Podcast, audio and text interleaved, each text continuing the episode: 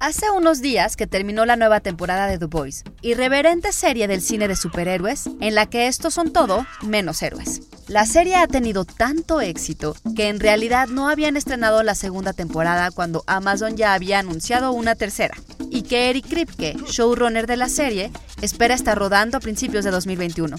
Pero, ¿qué explica un estreno tan exitoso? Psy Institute.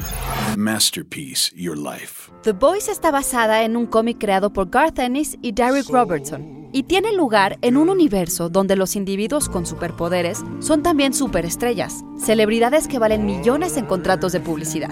El título de la serie refiere al grupo de vigilantes que luchan para exponerlos como lo que son, héroes fallidos, arrogantes y corruptos.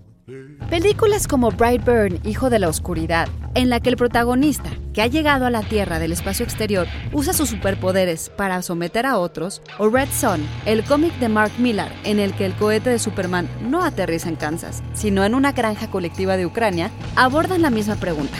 ¿Por qué un ser superpoderoso habría de ser un héroe?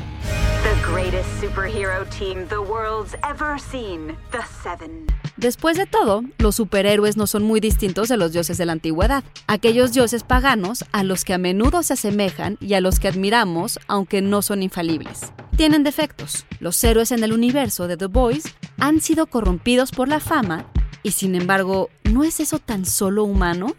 ¿Demasiado humano, quizás? Idea original y guion Antonio Camarillo. Y grabando desde casa, Ana Goyenechea. Nos escuchamos en la próxima cápsula SAE.